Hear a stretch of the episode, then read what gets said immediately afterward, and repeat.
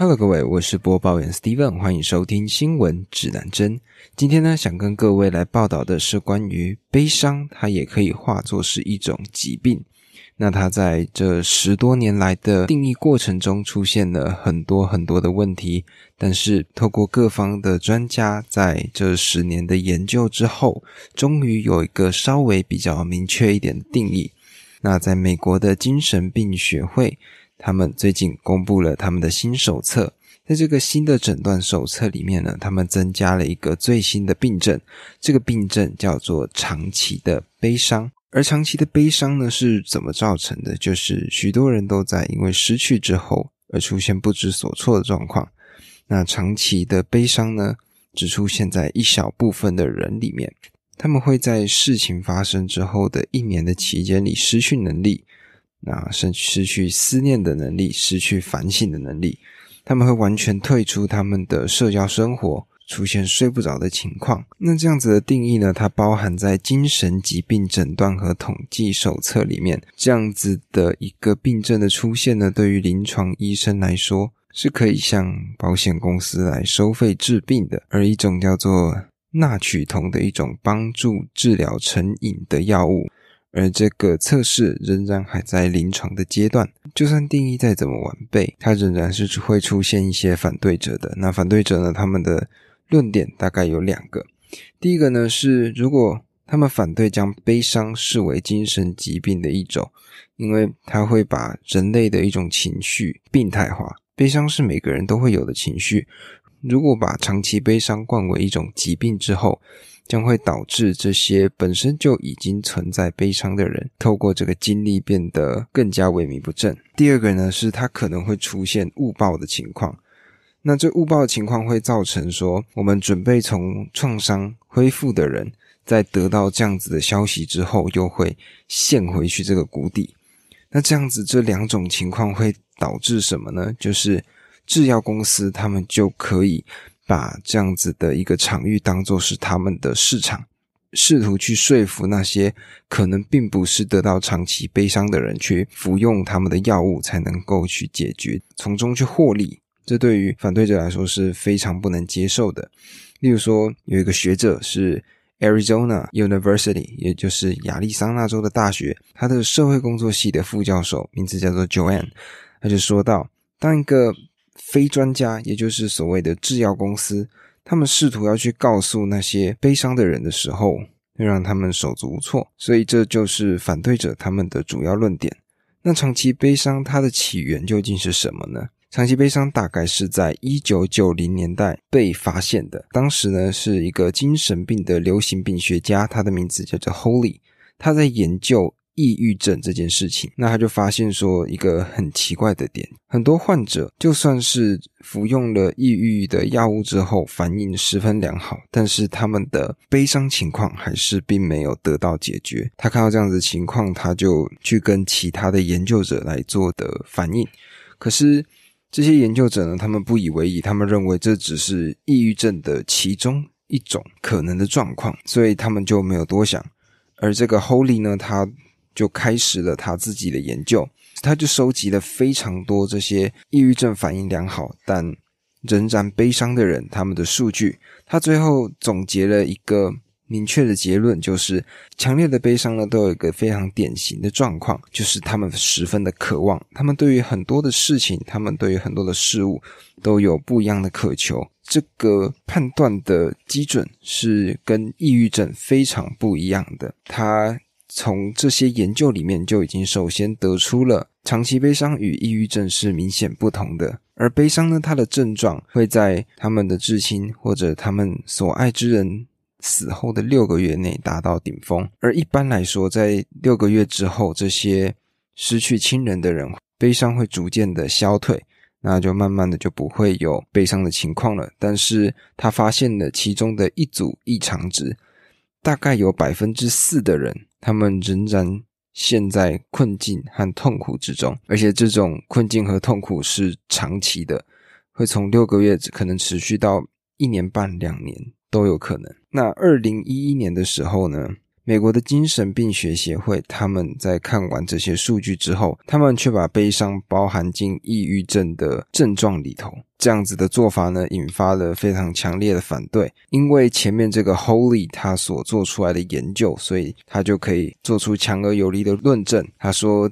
这个会导致第一个过度诊断，也就是这些医生他们可能会做出一些没有必要的诊断；而第二个呢，则是会出现过度用药的状况。那这些研究人员他们就强烈的表示说，要去区别抑郁和悲伤这两个不一样的症状，因为悲伤呢主要是压力障碍，也就是一些创伤之后才导致的状况。而在二零一六年的时候呢，Columbia University 的精神病学家，他的名字叫做 Catherine，他就对悲伤这样子的一个特定主题，去设计了一个十六周的心理治疗计划。那这心理治疗计划呢，他会用课程的方式，带着一群学员，这群学员呢都有长期悲伤的情况，透过这个课程，他慢慢的把这些学生从长期的悲伤慢慢的走出来。在这十六周的心理治疗计划里面呢，他的数据最后显示说。他这个十六周的心理治疗计划比抑郁症的药物来得更好。这个研究里面，他也同样得出了一个结论，就是悲伤的症状在至亲死后的六个月会达到顶峰。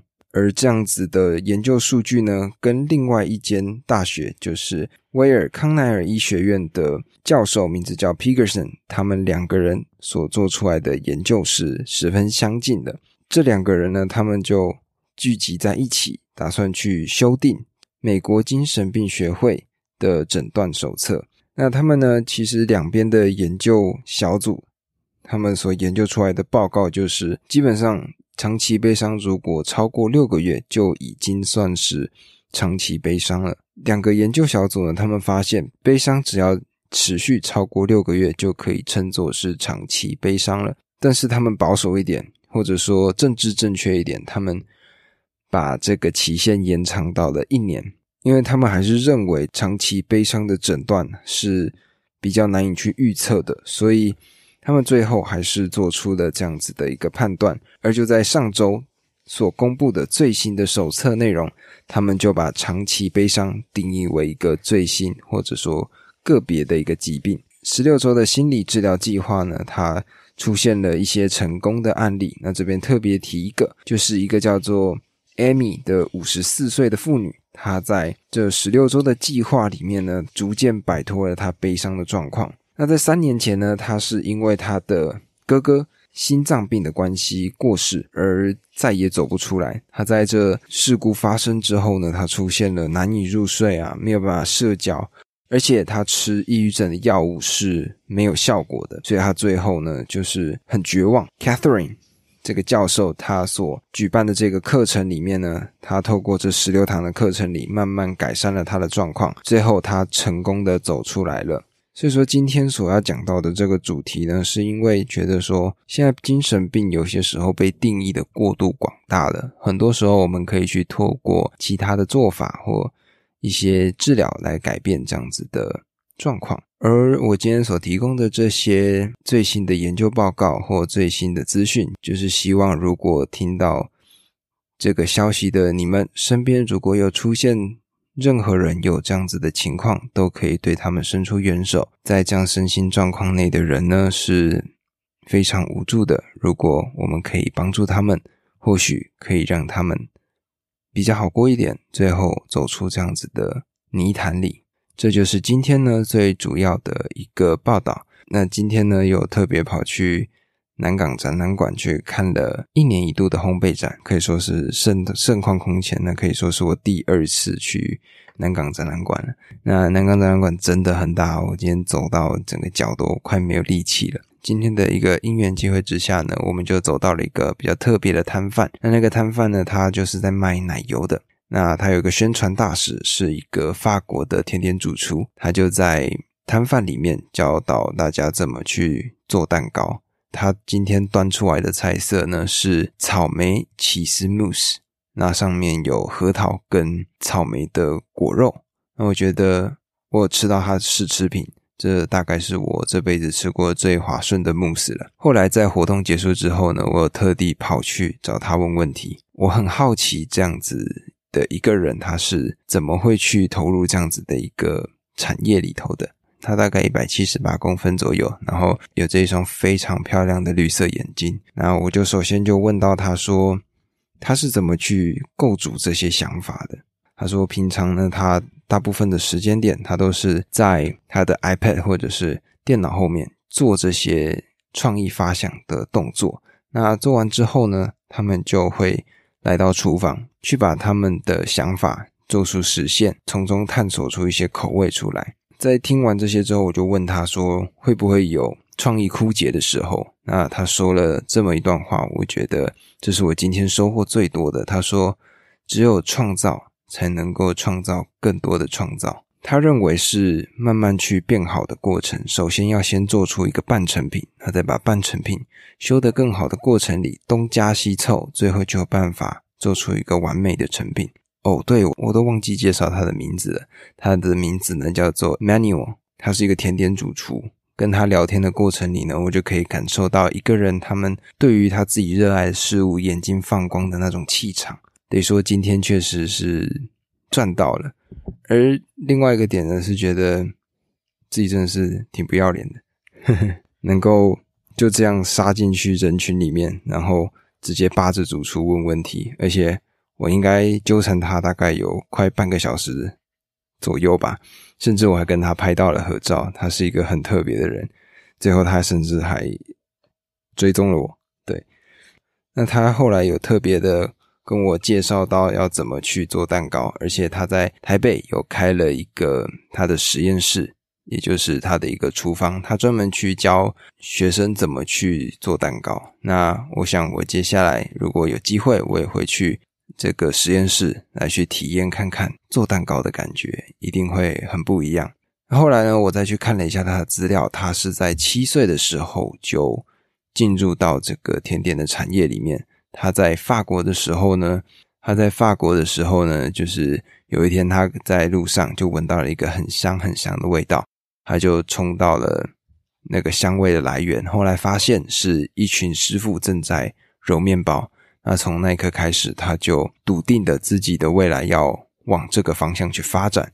啊，所以他在非常年非常轻的年纪，也就是才三十出头岁，就成为非常知名的一个甜点主厨。我想今天的这个相遇呢，让我学到了很多。那我也希望以后还可以再见到这个人。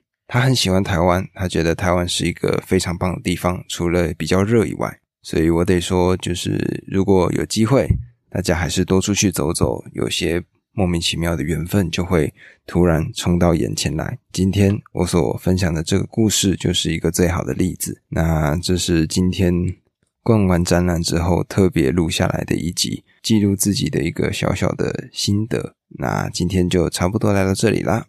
那讲到这里，这就是今天新闻指南针的内容。欢迎在下方留下五星评论与我互动。喜欢的话，欢迎关注我的 Podcast 及追踪我的 Instagram 账号。我的 IG 账号是 Compass News，C O M P A S S 底线 N E W S。那么今天我们就讲到这里啦，我们明天再见。